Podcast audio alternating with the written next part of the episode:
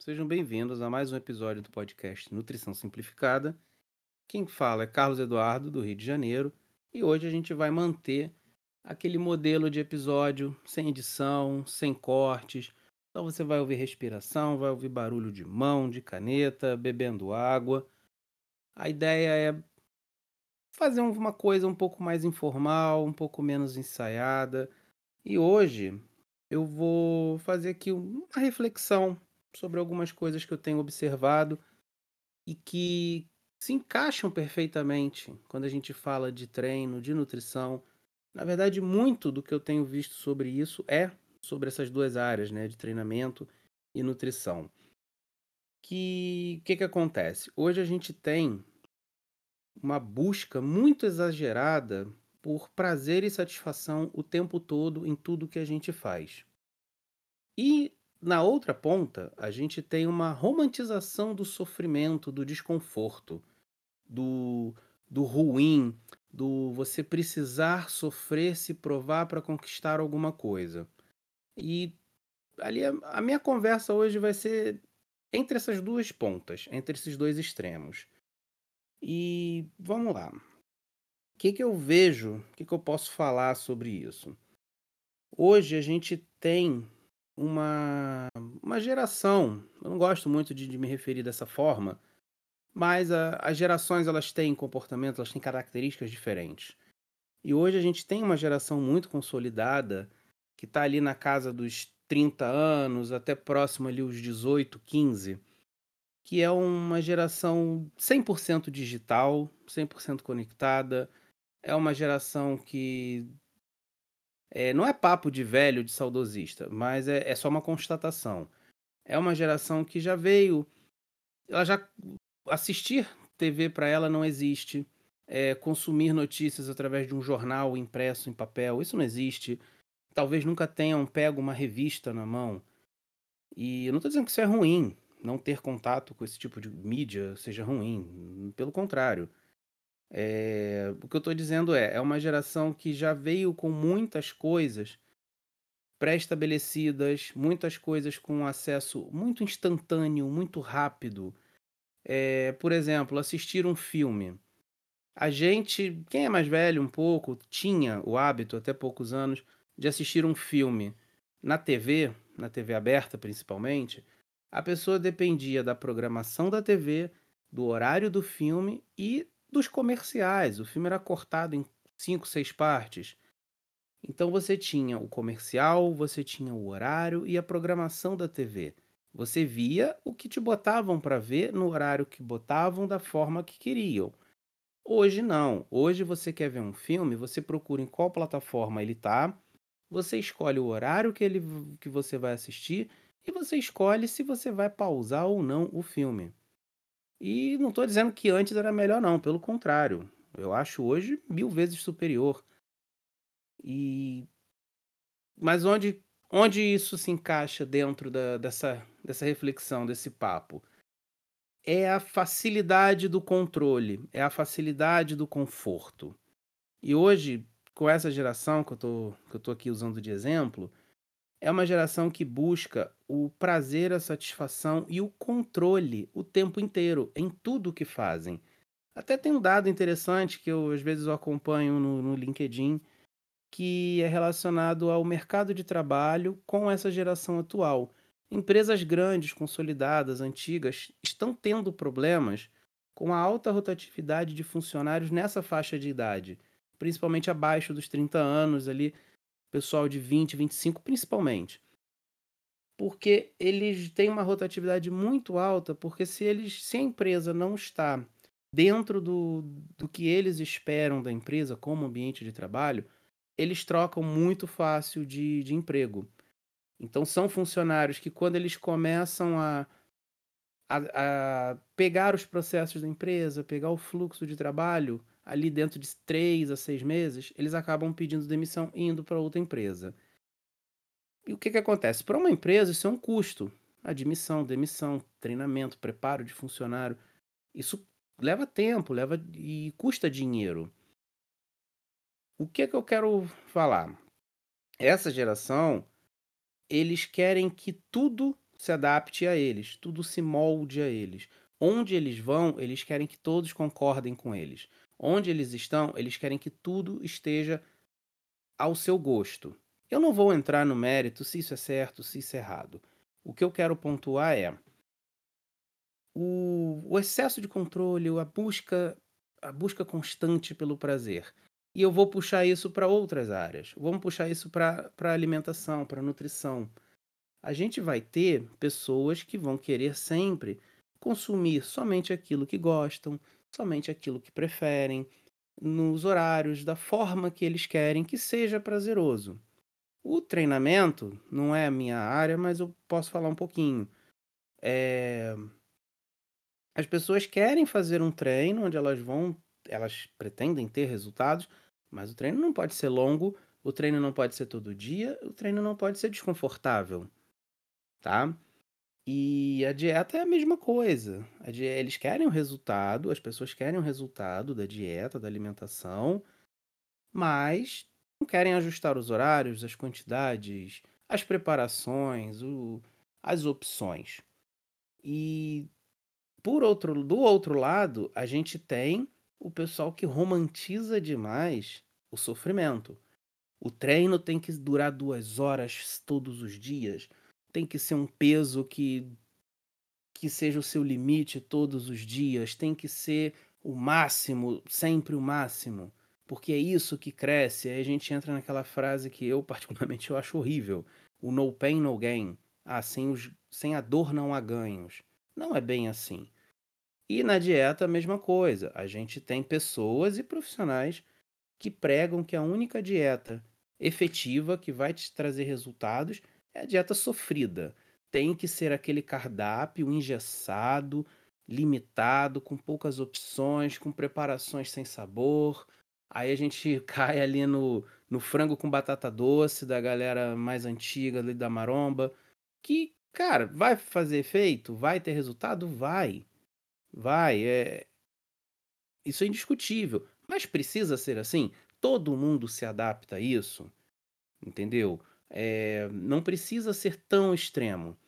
Só que também não pode ser tão confortável. Aí a gente entra numa outra parte que eu quero falar, que é a questão do desconforto. A gente precisa de níveis de desconforto. A gente precisa de momentos desconfortáveis. A gente precisa estar em lugares que a gente não se sente 100% à vontade. A gente precisa de opiniões contrárias a gente. Porque se a gente estiver sempre num lugar onde você está 100%, 100 confortável, todo mundo naquele lugar te agrada, todo mundo naquele lugar tem as mesmas ideias e as mesmas opiniões que você. Pô, é confortável? Óbvio. É agradável. Você não tem que estar tá armado, se policiando e será que eu posso falar isso? Será que eu não posso falar aquilo? Será que aquela pessoa vai falar algo que vai me incomodar, vai me eu vou ter que confrontar a ideia dela, a opinião dela? É ótimo, é confortável demais estar nesse lugar. Só que você só buscar isso o tempo inteiro é algo um pouco problemático. Aí a gente entra na questão da bolha. Hoje em dia se fala muito, já tem bastante tempo que se fala muito disso das bolhas. E a gente está sempre inconscientemente buscando as nossas bolhas seja na socialmente, na roda de amigos, no trabalho e principalmente na internet. A gente inconscientemente vai buscando lugares onde a gente só lide com aquilo que nos agrada. É confortável, porém, isso não traz evolução, isso não traz desafio. Você precisa, pra, não vou dizer se a sua opinião está certa ou errada, mas para aprender a lidar, enxergar outras opiniões, enxergar outros pontos de vista, você precisa outros pontos de vista, você precisa ser confrontado. A tua opinião precisa ser questionada. Você precisa aprender a questionar a opinião alheia, a argumentar, a buscar é, ferramentas e dados que validem a sua opinião, que validem o seu ponto de vista. E isso só é possível através do confronto, do desconforto. E quando a gente aplica esse conceito na nutrição, na alimentação, é a mesma coisa. A gente não pode entrar na na distorção que a gente vive hoje da nutrição comportamental, onde basicamente tudo que você procurar sobre nutrição comportamental na internet, você vai ver em resumo o mesmo discurso. Se isso te incomoda, não faça. Se você não gosta, não coma. Se você não quer perder peso, não perca. Se você não parece a modelo de revista, não tente ser, aceite o seu corpo. Então, assim, eu não, eu não vou falar, não vou entrar nesse mérito de, de aceitação ou não aceitação. É, isso é uma coisa que dá para falar isoladamente. Mas, vamos lá, essa distorção da nutrição comportamental, onde basicamente é, igual eu acabei de falar, é, só esteja em, em situações confortáveis a você. E se você vai estudar isso a fundo, vai aprender sobre neurociência, sobre nutrição e comportamento humano, você vai ver que nutrição comportamental não é nada disso, mas não é absolutamente nada disso. É algo muito, mas muito complexo. E vamos lá, mais uma vez. O que que isso traz de aprendizado? Você vai fazer o que você gosta. Ok. Vamos ver alguém que quer perder peso, alguém que quer ganhar peso, alguém que quer mudar a sua composição corporal, trazendo aqui para o nosso assunto. Se você está sempre fazendo a mesma coisa e o resultado, que seja o, o aspecto do seu corpo para você, sempre para você, nunca para os outros, seja o seu peso, seja o seu desempenho num esporte, seja por exames que você acabou de fazer e deram algumas alterações. Concorda comigo que continuar fazendo a mesma coisa não vai resolver? Se você comendo como você está comendo, da forma como você está comendo, te trouxe até um momento, até um lugar que não te agrada ou que está te prejudicando. Ah, mas você quer sair disso ou você precisa sair disso. Mas você quer continuar fazendo a mesma coisa?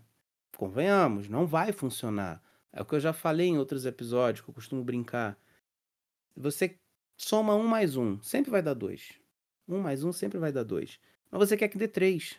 Mas você não quer somar um mais dois para dar três. Você continua somando um mais um querendo que dê três. Não adianta. Fazer a mesma coisa e querer resultados diferentes não existe. Então você tem que ter níveis de desconforto. Você tem que ter situações onde você precisa se incomodar um pouquinho. Porque é nessa hora que a gente gera um aprendizado. Uma, uma comparação assim muito interessante, muito simplesinha, né? Que a gente pode fazer.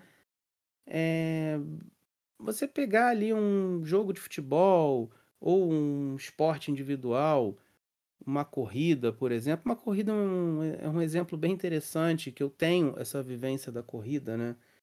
É, eu corri durante quatro anos, fiz algumas provas de, de 10, 15 e 21 quilômetros, meias maratonas, né? E a corrida ela te ensina muito sobre desconforto. Ela te ensina bastante. E vamos pegar um corredor profissional.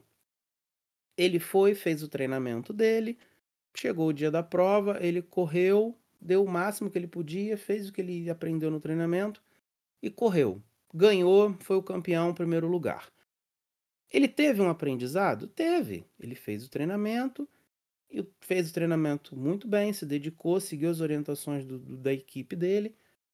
E no dia da prova ele foi o campeão. Há um aprendizado um pouco menor. Mas e o segundo colocado, que treinou tanto quanto ele, seguiu as orientações da mesma forma, chegou no dia da prova, ele fez alguma coisinha errada, não confiou que o outro ia se distanciar dele, ou ele, querendo ganhar tempo, ele pulou um ponto de hidratação e ele chegou em segundo, em segundo lugar por pouquíssima diferença. Ele teve mais aprendizado apesar dele não ter tido o objetivo, mas ele teve mais aprendizado. Ele, ele vai processar depois, ele vai acompanhar junto com a equipe dele. Poxa, eu podia ter treinado um pouco mais, a minha preparação podia ter sido maior, eu talvez não precisasse ter feito tal coisa. Ah, durante a prova eu me controlei demais no começo, quando eu quis acelerar eu já, já era tarde. Ah, eu não podia ter perdido esse ponto de hidratação que me incomodou no ali no final da prova. Tem muito aprendizado para quem perde, para quem não consegue conquistar o seu objetivo. Por isso que eu tô batendo nessa tecla, o desconforto. Mas aí a gente entra no extremo agora. O excesso de desconforto, seja ele em qualquer área da interação humana, no trabalho, aí eu volto no, no exemplo da, da geração atual que pula de trabalho constantemente porque quer um ambiente de trabalho que se adapte a eles. E não é bem assim, né? Você tem empresas com décadas de vida, de existência, com milhares de funcionários, com toda uma política, uma cultura corporativa pré-estabelecida. E são milhões de empresas no mundo. E as empresas não vão se adaptar a você. Mas isso não quer dizer que você tem que aceitar qualquer ambiente de trabalho, qualquer colega de trabalho, qualquer é, superior no seu trabalho. Mas você não tem que aceitar ambientes tóxicos, nocivos para você. Se aquilo ali está te fazendo mal, você tem que sair. Concordo plenamente. Mas também a gente precisa avaliar.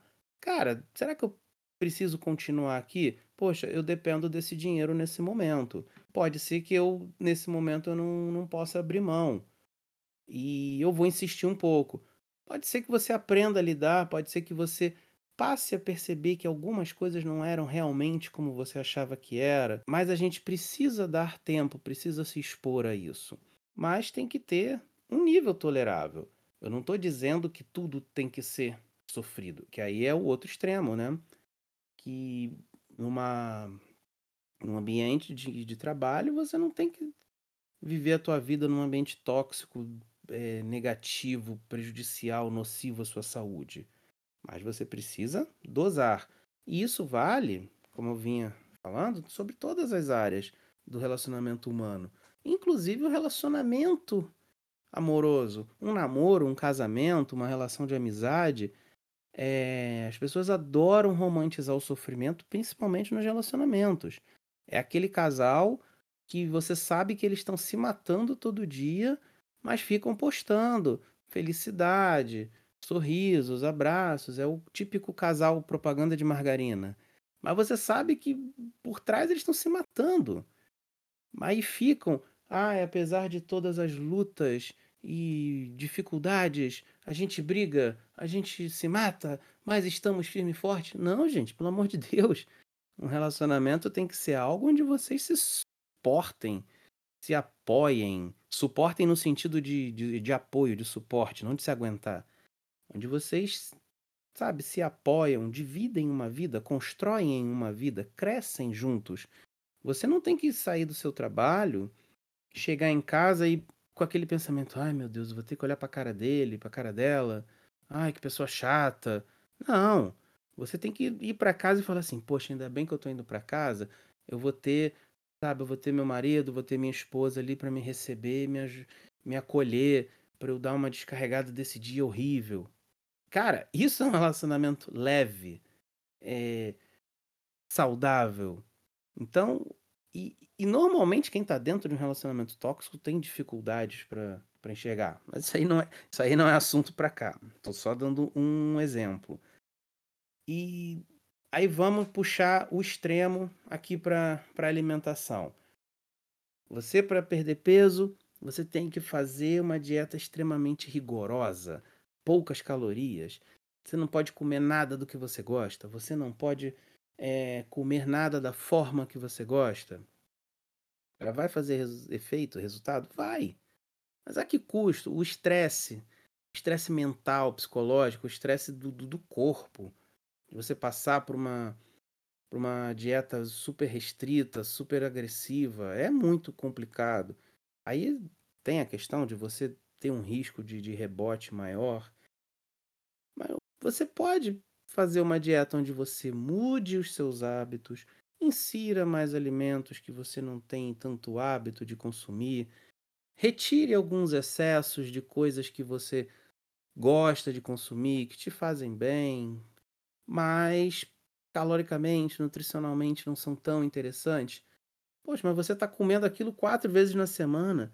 poxa, tenta comer uma, sabe? Ali a pizza, o McDonald's, o um hambúrguer, sabe? Qualquer uma comida de de de iFood, qualquer que você goste. Você não precisa comer aquilo 4 vezes na semana.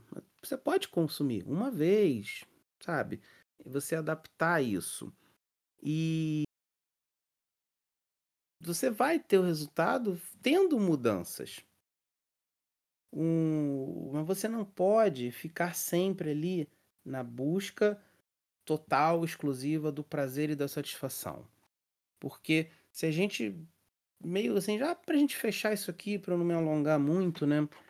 É, vamos pegar assim esse ponto da busca excessiva do, do prazer, da satisfação o tempo inteiro. É, não dá pra gente fazer só o que a gente gosta. Não dá pra gente fazer só o que nos dá prazer. Isso, inclusive, é perigoso. Isso pode gerar um problema muito sério. Imagina você só falar com pessoas que te agradam, que te satisfazem emocionalmente, socialmente. Imagina você trabalhar num lugar onde nada te incomoda, nada te desafia. Imagina você só comer o que você gosta, da forma que você gosta. Você só fazer a atividade física que você gosta, ou não fazer porque é assim que você gosta. Isso não é legal. Você está o tempo inteiro se, se cercando só do que você gosta, só do que te agrada, só do que te dá prazer. Qual o problema disso? Vai chegar uma hora onde nada vai te dar prazer, onde nada vai te satisfazer. Você vai estar tá sempre precisando de mais estímulo, de mais. É... Gente, até perco a palavra, assim, mas é basicamente isso, né? Você vai estar tá sempre precisando de um estímulo maior. E tem um, uma coisa que eu vi uns anos atrás numa revista, muito interessante. É, eu até procurei na internet e eu vi que o, alguns sites acabaram replicando o, o experimento social. Que era basicamente assim: pegaram alguns casais e propuseram a eles o desafio. Eles tinham que, durante um mês, fazer sexo todos os dias. Os 30 dias do mês eles tinham que fazer sexo. Todo mundo, ah, isso vai ser maravilhoso, isso vai ser ótimo, isso é moleza. Só que não foi bem assim. Antes de. na- ali na casa dos 15 dias, duas semanas, né? Metade dos casais abandonaram. Eles simplesmente pararam.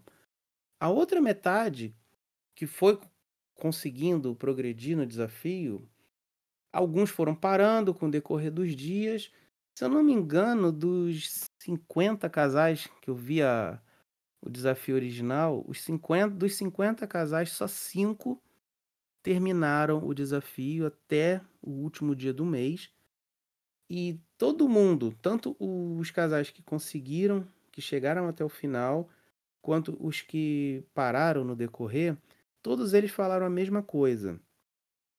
É, ficou ruim, ficou chato, ficou incômodo, virou obrigação, passou a ser um tédio. Conforme ia chegando a noite, que a gente já sabia que a gente ia fazer sexo, foi ficando incômodo. Alguns falam até de, de, de uma situação é, parecida com uma ansiedade, porque já sabiam que iam fazer algo por obrigação. E todos eles foram unânimes. Deixou de ser prazeroso. E isso, o que, que isso quer dizer? Qual é a coisa que a gente conhece que é mais prazerosa pra gente? Qual é a coisa que a gente está sempre buscando? É o sexo, exatamente porque ele traz prazer, relaxamento, satisfação. Agora vocês conseguem imaginar o que, que é a coisa mais prazerosa que a gente conhece, assim, para a maioria das pessoas, óbvio. E de repente aquilo passa a ser um incômodo para você. Então, se, se o sexo, que é, um, que é isso tudo, tem toda essa representação, é capaz de, em menos de um mês, se tornar algo extremamente é, ruim, imagina outras coisas que a gente faz no nosso dia a dia, que a gente está sempre buscando prazer e satisfação, tá? É, então, assim, para fechar esse assunto, o que, que eu quero falar? A gente não pode nunca viver em extremos, sejam ele quais forem, em qualquer assunto, em qualquer área, todo extremo ele vai ter um problema.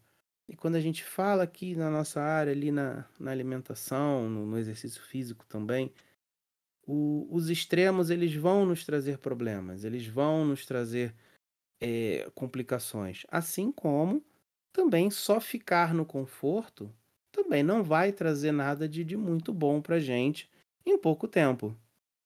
Ok? Bom, espero que vocês tenham gostado. Quem puder, deixa um comentário lá no, no Instagram. O meu Instagram pessoal é Cadu Monteiro Nutri, tudo junto. O Instagram do podcast é o Simplificada Nutricão, sem cedilha, sem o tio. E se vocês gostaram, não gostaram, querem que mude o formato, volte todo mundo, deixa um comentário, manda uma mensagem, tá bom? Pessoal, muito obrigado e até a próxima.